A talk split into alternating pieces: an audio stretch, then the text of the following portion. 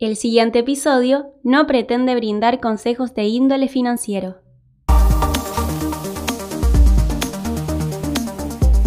sos un gran referente, como, como, bien lo, lo, puse en el Twitter cuando, cuando presentaba la charla, para todo lo que tiene que ver con Crypto Twitter Argentina y seguramente Crypto Twitter de LATAM. Te, has tenido charlas bastante conocidas. La última que, si mal no recuerdo, fue en la LATAM, cuando, bueno, fuiste con esa idea de que no todo tiene que ser una DAO, no, no nos vamos a adentrar en ese, en ese nicho hoy, pero bueno, sos una persona bastante conocida, así que te agradecemos por habernos, por habernos aceptado y por disponer de este tiempo.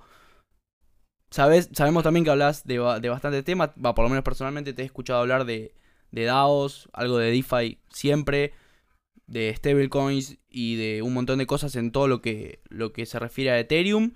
Así que nada, me gustaría, o sea, te podría presentar tranquilamente con un montón de, de palmarés, pero me gustaría para arrancar y dar ahí el puntapié inicial que, nos cuentes y que contestes quizás la pregunta de quién es Marian Di Pietra. Bueno, gracias primero por la, invitación. Eh, muy agradecido estar acá, chicos. Eh, ¿Y quién es Marian Di Pietra? Bueno, Marian Di Pietra es una persona que ya tiene casi siete años trabajando en DeFi, eh, más que nada lo que es parte de stablecoins. tiene experiencia, hablo como el Diego en tercera persona tiene experiencia en hablar con muchos reguladores, con exchange, con banca, con protocolos, con otras DAOs, eh, con, con todos los actores que, cruzan horizontalmente a, la industria, ¿no? Eh, previo a eso, bueno, nada, tengo experiencia también como product manager, trabajé también en sistemas, nada, de, de todo un poco. Ese una de las cosas, uno de los datitos que no tienen mucho que ver con todo este mundo y seguramente sea un dato, dato extra, pero que compartimos, aunque bueno, vos mucho no, me conozcas, es nuestro, nuestro fanatismo por Messi. Sabemos que sos bastante mesista. No sé si se lo mira en la MLS, no se lo mira, bancás su, llegada. Sí, el otro día estábamos riendo con, mi hermano que estábamos el fin de semana eh, diciendo, che, ¿a qué, ¿a qué hora juega hoy Leo? qué sé yo? no me acuerdo quién de mi hermano, quién dice, si vos te das cuenta que estamos, o sea, estamos coordinando a ver un partido de la MLS. es lo que te genera este pibe, ¿no? Así que nada, nos reíamos de eso. Sí, no, la verdad yo, bueno, vengo de, esa generación que, que Leo en una, de de sus últimas entrevistas mencionó que, que, lo defendió mucho tiempo acá en todo lo que respecta a Argentina, cuando se le pegaba con a capa y espada y bueno, muy, muy feliz de, su actualidad, de que se le haya podido dar con, con, la selección, no solo por él, también por, el país en general, pero el que, el que él haya sido quien, quien capitanee ese, ese logro da un extra que sin duda me hizo, me hizo muy feliz. La verdad que tan, tanto sufrir tuvo, tuvo su recompensa en, en Qatarse. Todo, todas las heridas sanaron, la verdad.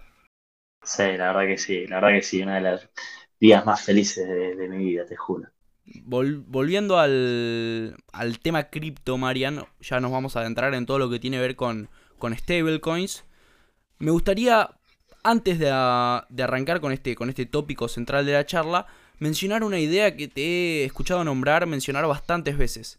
Que es el, el hecho que vos ves a. Mucha gente vende cripto como, como método de pago. Sobre todo Bitcoin y, bueno, diferentes tecnologías, pero siempre como, como el rol principal de, método de pago.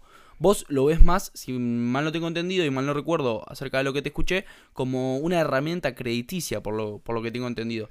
Y también he leído en Twitter que después de dar esta, esta opinión tuya personal, mucho, mucha gente te, te salta la yugular diciendo que, que estás completamente equivocado. No sé si podrías tocar, mencionar esa idea cómo es, cómo es esta forma que tenés vos de ver todas estas, estas nuevas herramientas, que es un tanto particular, no digo que esté ni bien ni mal, simplemente particular. Sí, sí. A ver, eh, en realidad, primero, obviamente no es que, lo hablo desde un aspecto como de que tengo la razón, lo hablo desde un aspecto pura exclusivamente como la opinión de lo que a mí me tocó vivir en mis siete años de laburo, previo a eso también, y, y qué es lo que yo veo que está pasando. ¿no? Eh, primero tenemos que entender que lo que significa la acción de pagar para un gobierno, ¿no? Eh, y que es también eh, utilizar una moneda que esté más allá de la moneda del gobierno del lugar donde vos estás eh, efectuando ese pago. ¿Ok? ¿por, qué, ¿Por qué te pones a pensar en esto? Primero que nada, lo tenés que pensar como desde varios aspectos. Primero empecemos desde el lado del usuario. ¿sí? Acá la idea es empezar a decir, bueno, ¿cuáles son las propuestas de valor que hoy te da una tecnología por las cuales el usuario se ve incentivado a usar una herramienta u otra. Y está basado pura y exclusivamente, primero en el sentido común desde el lado del usuario, ¿no? Lo que yo digo. Y de hecho te extiendo a vos la pregunta. Si yo hoy te digo, che, ¿qué te es más fácil? ¿Pagar con Mercado Pago o pagar con MetaMask si vas a cualquier lado? Y no, sin duda con, Mercado Pago hoy en día, imagino. sin duda con Mercado Pago. ¿Ok? entonces, desde el lado de de lo que es primeramente la facilidad, ahí ya tenemos un punto. Punto número dos, eh, desde el lado de poder hoy ofrecer una herramienta que tenga eh, la similitud necesaria a mercado pago, pero con cripto, requiere un desarrollo que no sé si hoy en día está disponible. ¿Ok? No sé si hoy en día está disponible. ¿Por qué? Porque decimos, bueno, no sé, eh, usemos Mercado Pago para pagar algo. ¿Cuánto tarda en parte? No sé, tres segundos, por decirlo, ¿no? Y puedo pagar un montón de cosas. Bien, ¿qué tecnología hoy descentralizada eh, sirve para eso? Y yo estoy hablando siempre de tecnología de pago cripto descentralizado, ¿ok? No estoy hablando de utilizar un exchange como medio de pago. Hoy no tenés una tecnología así, porque dices, no, sí, ¿sabes qué? Puedes usar la blockchain, no sé, Falopita 2, que tiene bloques cada 5 segundos y que te paga, y decís, bueno, ok, que es una base de datos, o sea, es como de estar pagando con un exchange, ¿sí? Cuando hablas es estrictamente Ethereum o, las L2 de, Ethereum, ¿no? Y, hoy la, la realidad es que la tecnología no está, no está como para tener un, una, UX similar a eso. Ese es el otro punto en relación al usuario. Ahora bien, después tienes un punto en relación a, lo que es la parte regulatoria. Y el tema de pagos es uno de los, o tal vez, una de las industrias más reguladas que existe. ¿sí? ¿Para qué? Para que vos puedas tener un accionar que no sea evasión. ¿sí? Hoy pagar en cripto, lamentablemente, es una forma de evasión también. Si el comerciante no emite factura, vos no pedís factura y se realiza la transacción, es una forma de evasión. Entonces, desde ese lado, es bastante difícil también que el gobierno pueda promover una forma de pago en la que realmente no tiene control por la anonimidad de la forma. ¿sí? Vos, al pagar con CBU, el gobierno sabe quién es el comerciante, sabe quién sos vos, sabe la operación y sabe cuánto tiene que, que facturar eh, perdón, sabe cuánto tiene que, tributar eh, los que están involucrados en esa operación, ¿no? Pero con cripto no, no tiene esa potestad. Entonces nunca vas a tener también desde el lado del gobierno esa cuestión de decir, bueno, mira, ¿sabes qué? Eh, usa cripto porque yo lo resoporto cripto, me encanta, lo, lo, lo, refomento. Y la realidad es que no. La realidad es que no. Entonces también vos vas a tener un pushback desde ese lado. Después, desde el lado del comercio, desde el lado del comercio, vos también tenés esta cuestión. En el hecho de decir, mira, vos vas hoy a, un, local eh, y decís, mira, flaco, si pones este postnet eh, cripto, te ahorras el 2.5% de, de la comisión que le estás pagando a Prisma Medios de Pago, a Geopagos o, quien, o a quien sea. Pero eh, después tenés que tener alguien que te haga el cambio a, a, la moneda local para que vos la puedas pedir un banco y tenés que tributar ahí. Entonces el tipo, ¿qué te va a decir del local? pero prefiero pagar 2.5% y tenerlo todo automático eso. Y que la gente, o sea, me siga pagando o, con tarjeta o con lo que sea. ¿ok? Así que también desde ese lado es bastante difícil que el medio de pago termine tomando eh, el, rol que hoy, que tienen sí las tarjetas, que tienen el efectivo, tiene un montón de cuestiones, ¿no? Y sobre todo en, un país como Argentina, donde hay eh, un incentivo constante a, pagar primero con efectivo que, con cualquier otra cosa, ¿no? Podríamos decir que el, el cripto peer-to-peer tiene una similitud al término de efectivo, pero volvemos a decir lo mismo. Eh, dinero papel es eh, ampliamente más aceptado que, un pago cripto. Entonces ahí también pierde. Entonces es como que siempre lo que termino diciendo en términos de, de las deducciones que hago es que al final del día la última frontera para cripto son los medios de pago. ¿sí? Son los medios de pago. Y que tenemos antes de esa última frontera un montón de desafíos todavía que, que conversar, que desarrollar, eh, herramientas para vencerlos. Es como que hay muchas postas antes a lo que es decir, bueno, mira, eh, extendamos un medio de pago masivo cripto. Eh, entre esos desafíos, a mí el que me parece más interesante es el crediticio. ¿sí? ¿Por qué el crediticio? Creo que también lo había explicado en la vuelta, pero básicamente es porque involucra menos actores el crediticio. ¿sí? Si vos te pones a pensar, vos hoy para efectuar un medio de pago necesitas, en términos de actores, vos como actor que quiere emitir el pago, el comerciante como eh, agente o actor que recibe ese pago y, eh, digamos, el gobierno o entidad reguladora que es la que hace el oversee de esa operación. ¿sí? Eso para que escale y que sea masivo.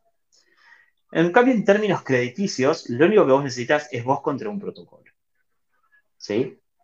Y ahí eso es lo que está bueno, porque mientras vos tengas menor cantidad de actores, es mucho más fácil iterar, es mucho más fácil desarrollar productos, es mucho más fácil como la mecánica que tiene que hacer el usuario, ¿no? Porque es una mecánica única de él para con ese software. Eh, y ahí me parece que como que hay todavía mucho. Por eso una de las grandes eh, razones por las cuales empezamos a, a, laburar en, en, NUM fue esa, el hecho de decir, bueno, ¿cuál es hoy eh, esa cuestión crediticia relacionada a las monedas locales, ¿no? y un poco la tesis se está dando. De hecho, los que sacaron préstamos en, en NUM eh, dejando USDC de colateral y llevándose Nuarcia la semana pasada, hoy se están riendo, porque le salió perfecto. ¿sí?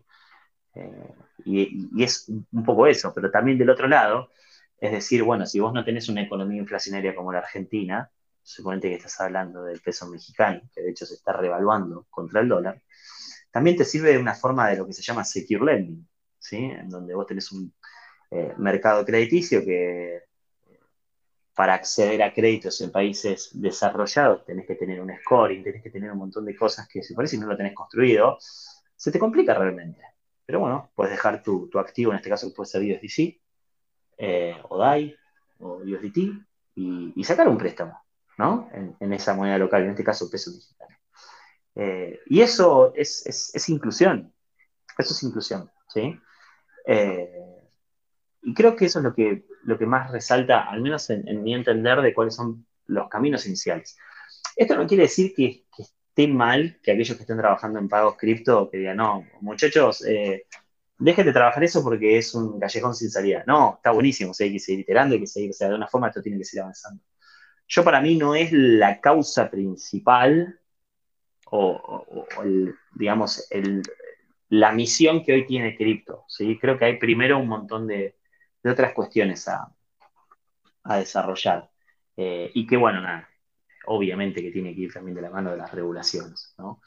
Eh, está buenísimo, es súper eh, inspirador pensar en, en, dinero estilo hacker, cypherpunk y, toda esa cuestión cultural relacionada a, los orígenes cripto, pero la realidad es que si quieres que seas masivo, eh, tenés que ir por el camino compliance, tenés que ir por la masividad de las regulaciones, lamentablemente, ¿no? Eh, pero la realidad es que no nos queda otra. De todas formas, de todas formas, eh, haciendo una especie de una de cal y una de arena, esta tecnología también avanza bastante rápido. Así que esta cuestión de tener, digamos, el, el bright side y el dark side, ¿no? significa que las regulaciones te van a generar ese bright side. donde vas a poder tener un montón de operaciones y van a saber quién sos, etcétera, etcétera, etcétera, etcétera, incluidas CBDC y similares. Pero creo que también la tecnología te va a dejar ese dark side. ¿sí? Yo también estoy en el, en el vagón que piensan que el efectivo va a desaparecer, pero va a ser reemplazado. ¿sí? Ahora bien, la masividad, como siempre digo, va a llegar de, cuestiones compliance eh, y esa cuestión compliance va a traer a su vez también estas cosas de dark side y, y dineros privados. ¿no?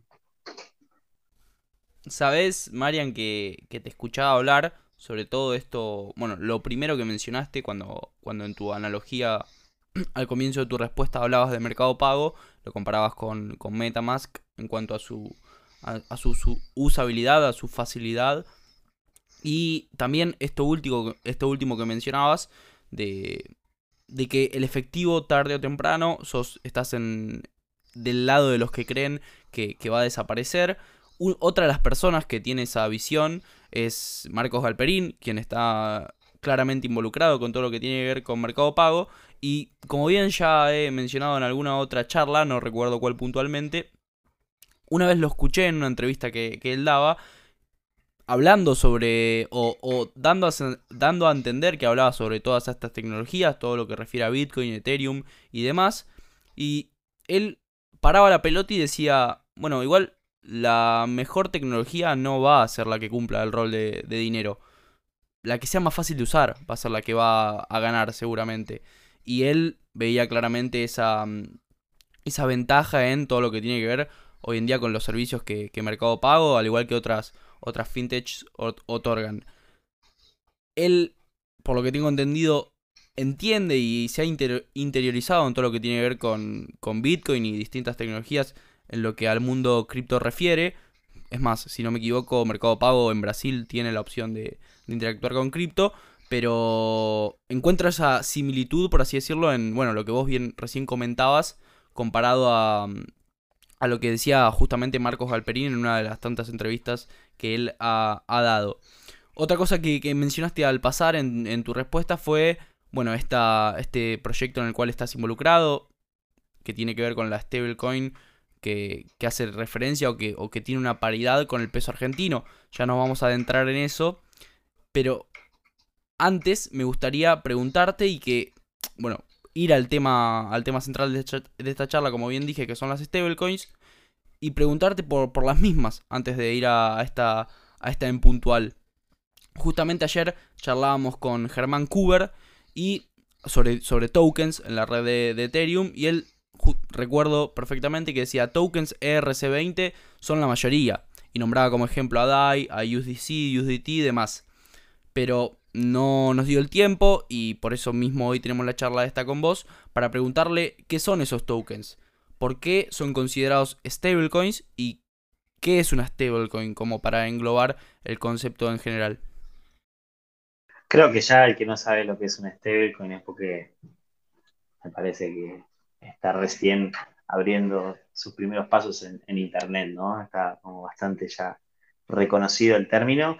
En stablecoin es un, un, token, ¿sí? Que, tiene una, paridad o trata al menos de tener una paridad con, un activo definido. Puede ser dinero papel, como es el caso más conocido, ¿sí? Como este stablecoin de dólar, de sí, o en stablecoin del peso argentino como NOARS o el peso mexicano como XN. Eh, y bueno, tiene distintos mecanismos como para tener esa paridad. Algunos lo hacen a través de, como de, préstamos, ¿sí? como una, posición eh, de colateralización, como se le dice. Eh, y otros lo hacen con, otros activos, pueden ser también, ¿no? Porque puede ser un stablecoin que sea eh, una, no una onza de oro, etcétera, etcétera, etcétera. la realidad es que, bueno, nada, es el, es el activo como más fácil de entender dentro del mundo cripto. Vos sabés que si es un, una stablecoin de dólar, tiene que estar lo más cerca posible a valer un dólar, ¿no? Eh, así que desde ese lado es, también un poco la puerta de entrada de este mundillo. Seguramente, seguramente. Yo, bueno, acá en Argentina, como vos bien mencionaste en la respuesta anterior, en una economía inflacionaria, es una de las herramientas quizás más, más conocidas y que más da sirve como puerta de entrada a todo lo que el mundo cripto refiere por parte de la mayoría de los argentinos. El otro día leí un dato de, mm, de los diferentes exchange criptos, cripto que hay, que hay en, en, este país y, mencionaban que la mayoría de los argentinos no tenían tanto Bitcoin o Ether, por ejemplo. Que, mm, que la mayoría de los argentinos abrían cuentas para, para poder tener un acceso fácil a, mm, a todo lo que tiene que ver con stablecoins, porque bueno, todos los cepos que hoy en día existen para comprar dólares terminan derivando en esta, en esta actitud por parte de los argentinos que quieren refugiar y proteger, sus ahorros. Otra de las cosas que, iba razonando Marian mientras te escuchaba es que tal como hay dos bandos entre las personas que creen que el efectivo va a dejar de aparecer, va, va a desaparecer y las personas que no creen que eso sea posible, en las stablecoins pasa algo similar. Existen stablecoins que son descentralizadas y centralizadas. Vos ahora bien lo, explicarás. ¿Cuál es la diferencia entre estas dos? ¿Por qué unas respetan más la esencia de cripto, por así decirlo, que las otras? ¿Cuáles son los posibles riesgos de usar una que la otra? No sé si podrías indagar y, explayarte un poquito más en todo lo que tiene que ver este, este tema puntual. Sí, está bueno el tema ese. Eh, en, sí uno, al menos como, como lo pienso yo, ¿no? Es decir, ¿cuáles son las ventajas y las desventajas que me da algún, o sea, uno u otro tipo? Un tipo de stablecoin centralizada y un tipo de stablecoin descentralizada, ¿no? Eh, porque vos para ciertas ventajas tenés que pagar un precio, ¿sí? Generalmente el hecho de tener una stablecoin descentralizada hoy en día involucra que tenga cierta fluctuación en realidad contra su PEG. El PEG es, o sea, qué tan cerca está de valer ese dólar, Un, caso de esos es Liquidity, por ejemplo, es un diseño, la verdad, bastante elegante. Yo el año pasado lo estoy investigando muchísimo, muchísimo diseño porque me resultaba muy interesante. Pero bueno, nada, es una cuestión en la que también al tener esa descentralización eh, desde, su concepción, eh, sufre mucho para, para tener un, un, PEG constante. Y acá es un tema importante también en este sentido, ¿no? Porque, es decir, vos para qué usas una stablecoin? ¿La querés usar como método de ahorro? Mira, si la querés usar como método de ahorro, disculpame, pero eso es una realidad netamente argentina vos vas afuera y un stablecoin no es algo de ahorro. ¿sí? Algo de ahorro es un activo que te da un rendimiento o algo que tiene cierta volatilidad, si querés, obviamente hacia el alza porque tiene alguna captura de valor. Pero eso es solo para Argentina. Entonces, si vos te pones a pensar en Liquidity como ejemplo, uno de los features que uno tiene que pensar en las stablecoins es decir, ¿para qué la quiero usar? Bueno, la quiero usar como medio de pago, cosa que, como dije anteriormente, no me parece que sea lo, lo primordial, si querés. ¿Que puede ser usado? Sí, no sé si es lo primordial. Bueno, Liquidity como medio de pago realmente es muy malo. Es muy, muy malo. Y esto es algo que nosotros nos pasó en Maker con DAI cuando ni bien salimos a, mercado, ¿no? Que, cuando ni bien salimos a mercado, antes de que exista el PCM, que, era el que te hardcodeaba más o menos con USDC el Pega 1, vía arbitraje, eh, lo que pasaba es que DAI tradeaba entre 0.98 y 1.02, ¿no? Entonces, ¿qué es lo que pasa? Cuando vos tenés a alguien que te acepte ese pago, tiene que estar pensando constantemente al cuál va a ser el precio que lo va a poder bajar a fiat para poder pagarle a su proveedor. ¿Ok? Y es un problema, porque es lo que te digo, vos pensás que 0,98 es un 2% abajo del precio, 1,02 es 2% arriba del precio y tiene que estar como constantemente especulando cuál va a ser el costo al cual va a poder vender ese activo para después hacer frente a esos costos. Y todas las veces que nosotros hablamos con grandes empresas en ese momento, con Maker, para que acepten DAI como medio de pago, dice, bueno, sí, esto está espectacular que sea descentralizado, sí, no tenés riesgo de captura por nadie, es un activo que, sos el, el que vos lo holdeás, ¿no? Como si fuese dinero en efectivo. Pero, macho, esa fluctuación del PEG me está aniquilando no la puedo usar, no hay forma. No hay forma también en el hecho de decir, bueno, pará, te cobro ahora, a ver, no, te voy a cobrar después, ahora en 15 minutos está bajando, a ver, no, para. Y es inviable desde ese lado. Entonces, hoy con Liquidity también te pasa eso, ¿sí? Eh, vos, como feature de stablecoin, la estabilidad de esa stablecoin en relación a su PEG es algo clave, realmente clave, si la querés usar como medio de pago. ¿Por qué? Porque vos tenés toda una ingeniería de costos atrás también para, para cubrir en relación a eso. Eh, así que el tema de una stablecoin descentralizada son propuestas de valor que para mí están muchísimo más relacionadas a qué es lo que quiere la persona con esa stablecoin, ¿no? ¿Por qué querés una stablecoin descentralizada? ¿Qué operación vos estás haciendo en tu privacidad? A mí no me interesa saberla, por la cual necesitas que esa stablecoin sea descentralizada. Y bueno, es una opción más dentro del mercado, ¿okay? que la banco. Eh, y es hasta necesaria, te diría. Después tenés grados de stablecoins, digamos, centralizadas o descentralizadas, según para dónde se incline la aguja, como puede ser DAI, ¿no? Que DAI en momentos de bear market total y absoluto se llena de USDC y en momentos de bull market se llena de colaterales como Ethereum que sirven para apalancarte porque vos dejas Ethereum y sacas un préstamo en DAI para comprar más Ethereum, ¿no? Eh, entonces, DAI en ese contexto es más como una especie de ente vivo que, se va, digamos, moviendo según a lo que el mercado te dicte. Eh, hoy ya DAI también con el tema de Real World Assets es eh, bastante centralizada, si se quiere, esa, esa cuestión. Pero también es algo que fue votando la gente. Entonces, desde ese lado, hay que ver dentro de los features de la stablecoin qué tiene que ver la centralización de su gobernanza o la descentralización de su gobernanza, la centralización de su colateralización o la descentralización, ¿sí?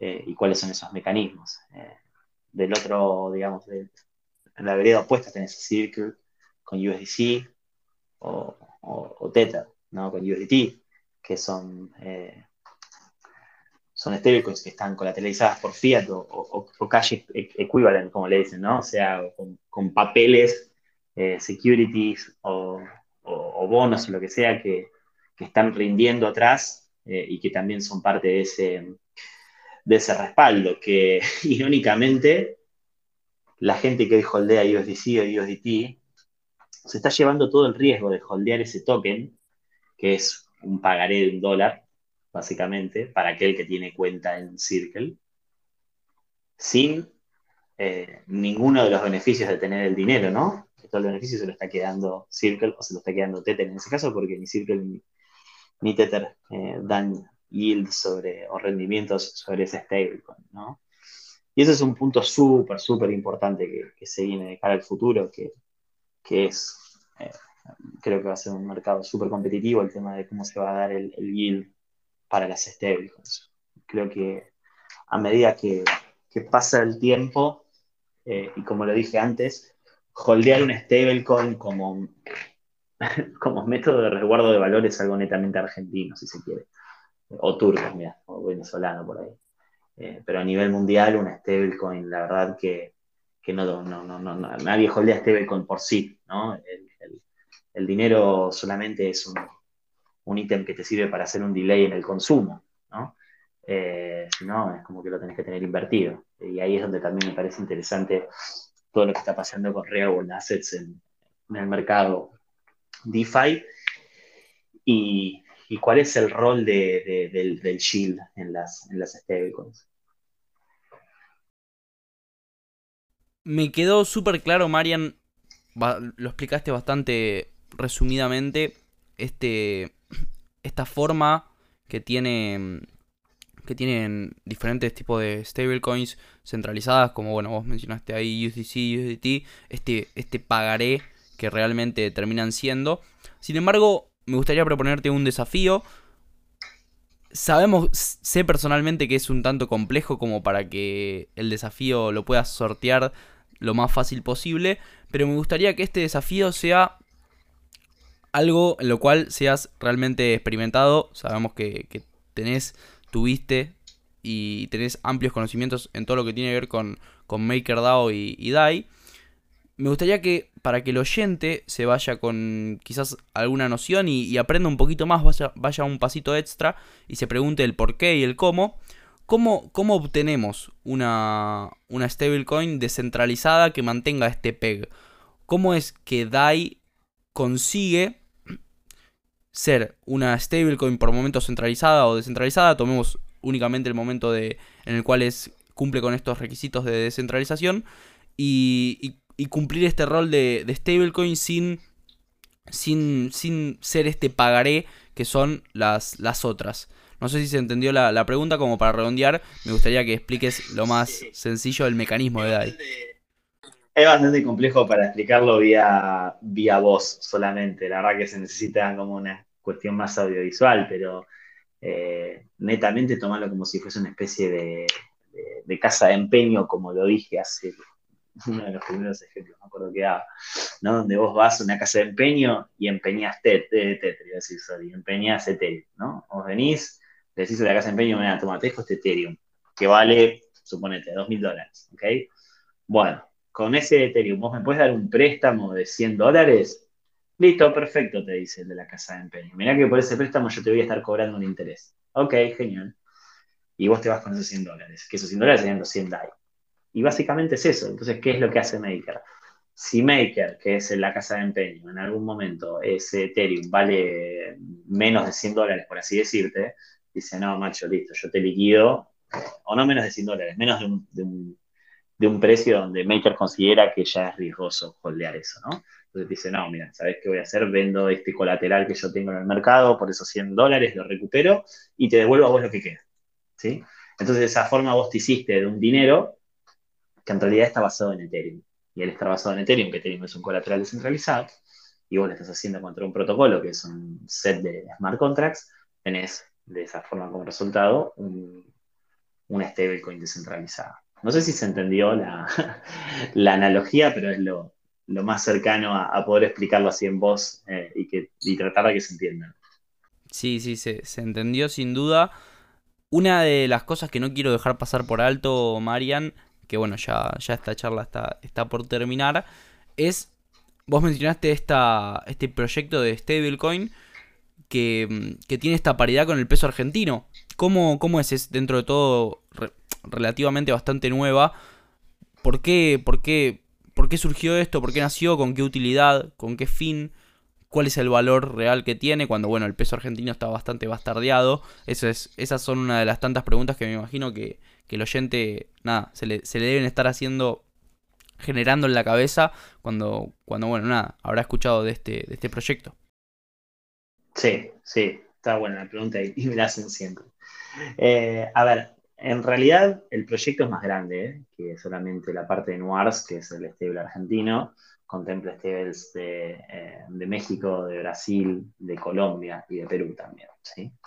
Eh, y la idea es generar, primero que nada, como un gran pool de liquidez entre estas monedas, eh, más que nada teniendo en cuenta lo que son los settlements regionales que se dan entre empresas e individuos. ¿sí? Eso es como el primer paso. El segundo paso es también en términos de eficiencia de capital. Vos en estas economías siempre tenés un riesgo de FX al intercambiar dólar por moneda local para poder hacer un pago, ¿no?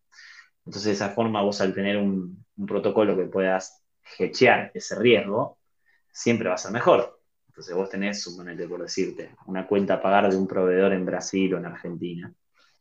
No, no vendas el USDC, que es un hard asset para vos, eh, para hacer ese pago, ¿sí? Sobre todo si vos tenés un cash flow que te está entrando.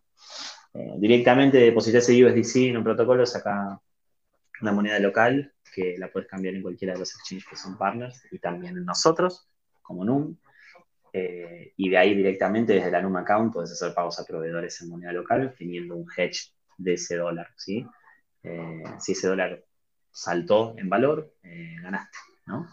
y de esa forma también se te va licuando un poco la, deuda de ese préstamo. Esto es lo que es el clásico hedging en, lo que son los, los mercados tradicionales. ¿no?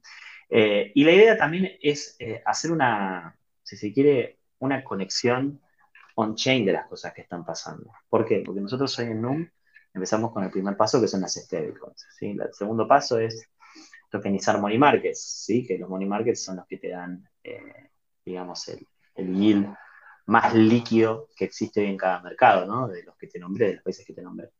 Entonces, de esas dos formas, con las stablecoins y con el money market, ya tenemos como dos ingredientes muy importantes. Y el tercero es el protocolo de préstamos, donde vas a poder usar todo esto en conjunto. ¿no? Eh, vos pensalo de, esta forma. vas a tener una, cuenta que vas a poder acceder desde NUM o desde el protocolo, en donde vas a poder mintear todas las monedas de la región, vas a poder sacar préstamos, vas a poder tener rendimientos, vas a poder realizar pagos, vas a poder usar infraestructura bancaria, vas a poder hacer todas las operaciones que estábamos nombrando antes, ¿no? como son los típicos casos de uso del mundo tradicional, como es eh, asset risk trade, hedge, leverage, eh, bueno, holdear risk assets, como puede ser un money market. Eh, y eso lo que te convierte es en una especie de banco central latinoamericano en un par de clics. ¿Sí? Y todo compliance. ¿Por qué? Porque nosotros tenemos infrabancaria.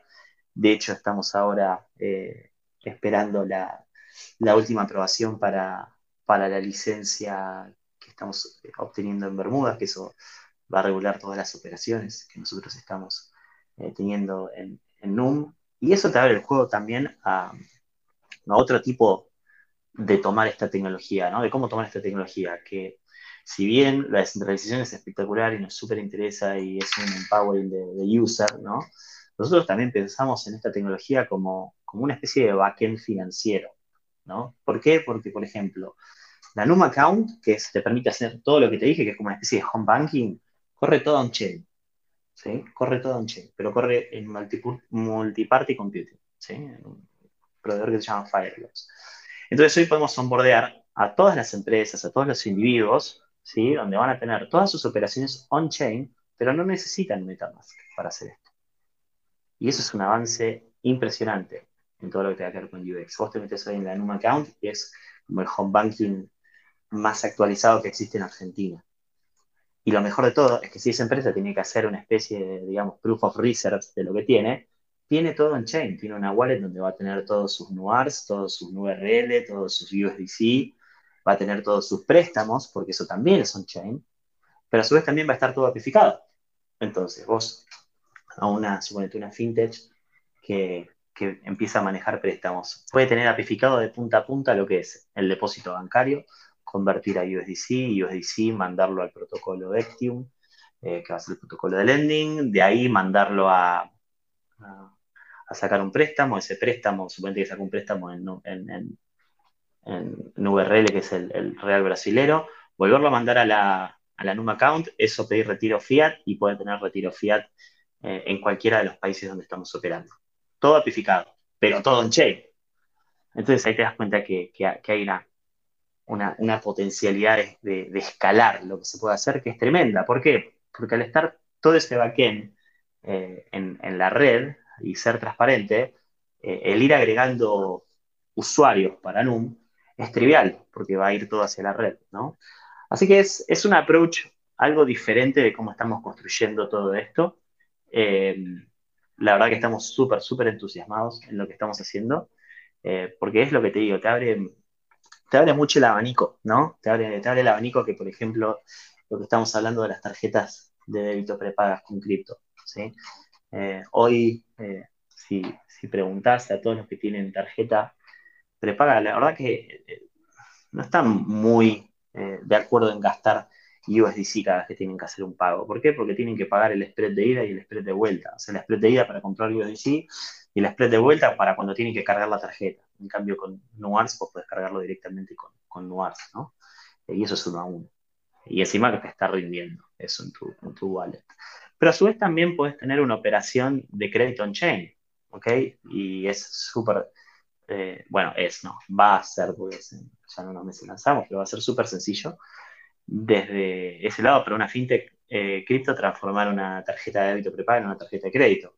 Porque te detecta que tienen la wallet USDC, ese USDC puedes vía todo API hacer un préstamo directo para poder emitir NUARS y pagar lo que tengas que pagar con, NUARS, ¿no? Y sobre todo teniendo en cuenta que hoy, eh, por ejemplo, si lo hicieses en, en, en perdón, mira, NUCOP, que lanzamos hace poco, que es la de Colombia.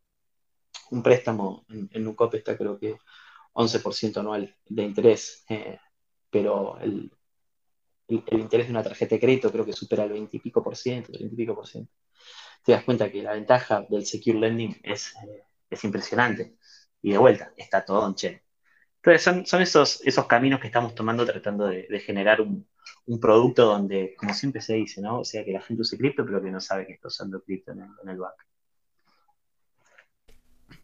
Si hay algo que, me queda claro, Marian, es que, bueno, nada, tienen una, una, visión mucho más grande que, que sería una, una, una minimización muy, muy grande el, el decir que simplemente son una, un proyecto que promete una stablecoin en Argentina.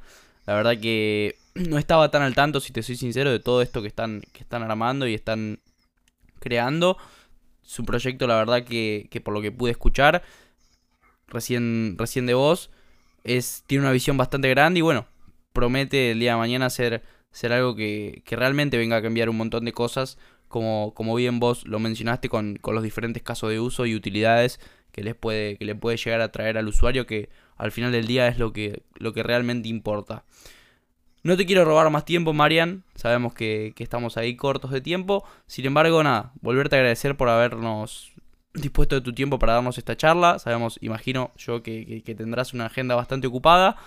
No sé si querrás dejarnos, dejarle a los oyentes, a las personas que están escuchando esto en vivo, tanto como las personas que lo van a escuchar luego en, en diferentes redes sociales, tus redes sociales, dónde te pueden seguir leyendo, dónde pueden seguir escuchando, aprendiendo sobre vos. Eh, nada, yo escribo más que nada en, Twitter, cada, vez menos porque tengo menos tiempo, lo único que hago es retuitear.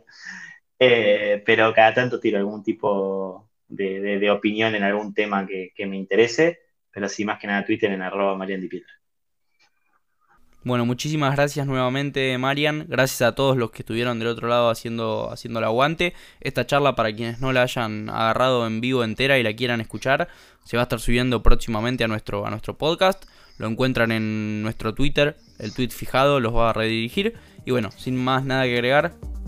Y habiendo finalizado el día de hoy, nos despedimos. Si no hay más nada que agregar, Marian, dejamos acá. Abrazo.